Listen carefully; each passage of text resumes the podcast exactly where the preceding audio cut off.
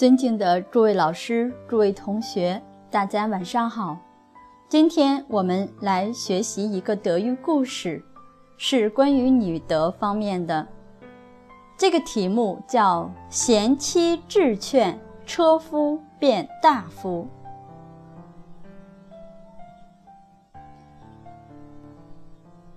大家都知道，晏子他的德行很高，个子很矮。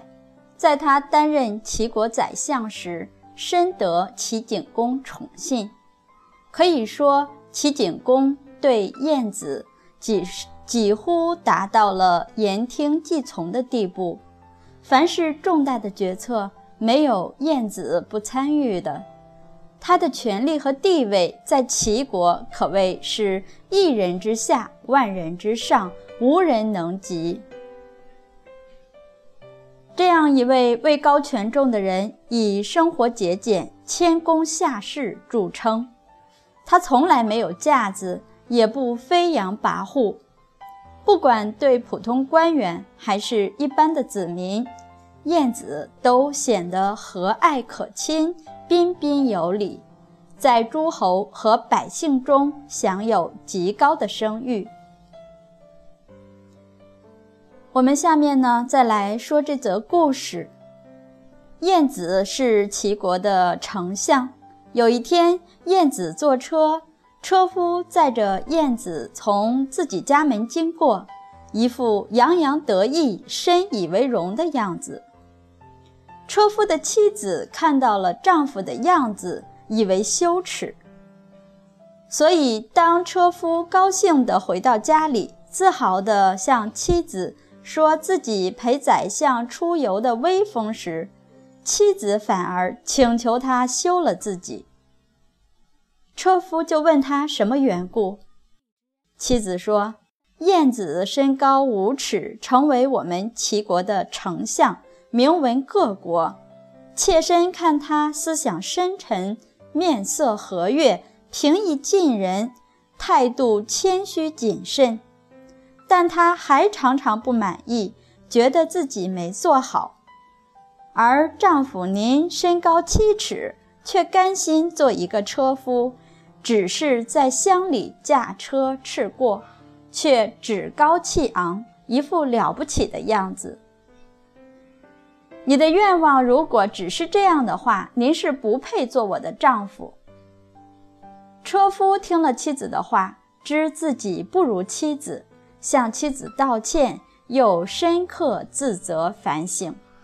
从此以后，学习道义，处处收敛，日日谦卑恭敬，常常觉得自己做的还不够好。晏子很奇怪他的变化，就问怎么回事。车夫据实以报，是妻子的劝谏。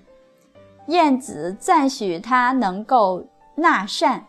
接纳善的劝导而自行改过，就像景公说了这些，推荐他做大夫，他的妻子也被封为命妇。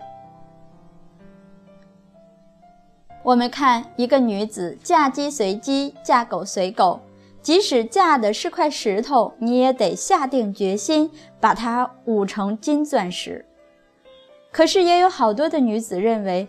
大不了回家去，其实回家不能随便说。比方说，你先生正好在外面有情人，巴不得你回娘家，那你就不要这么干。我们要想达成自己的心愿，一定要看好时机，找好地点，要切机切理的说话。所以需要我们有高度的智慧。反观这些有成就的人。都像是饱满的稻穗，越饱满头越低。像那个车夫，只是替相国驾车，还那么得意洋洋地挥舞着马鞭，抽打着车前的四匹马，多甩两个响鞭子，高声地吆喝着挡路的行人，俨然大人物似的。唯恐路人不知道，借此提醒大家。我是丞相的车夫。说实在的，丞相有这样素质的车夫也挺丢脸的。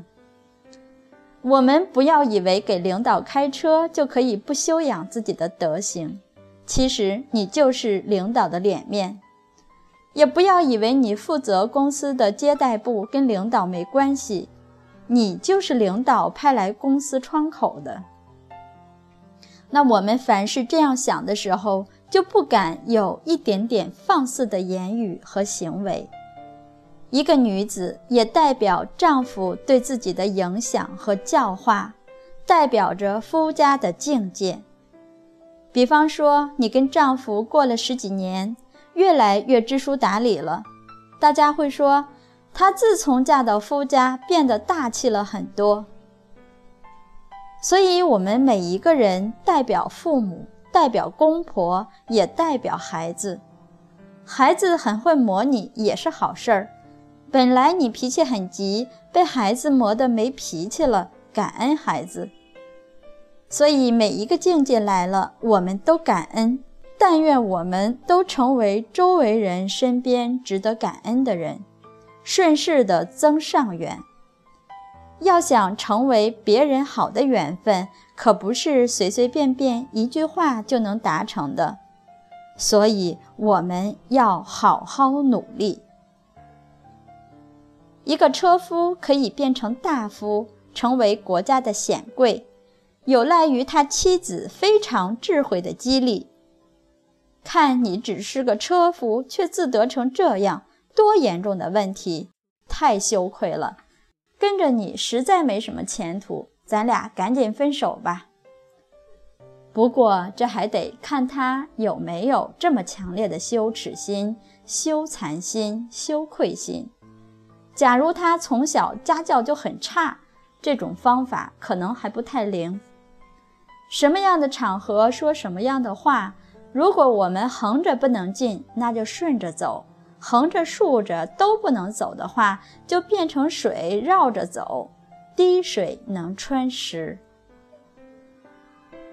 见不入岳父见。而我们也很清楚，对方在改过的过程中可能还会犯，监督的时候就要更有智慧。比方说，这点小事儿，你又开始傲慢了。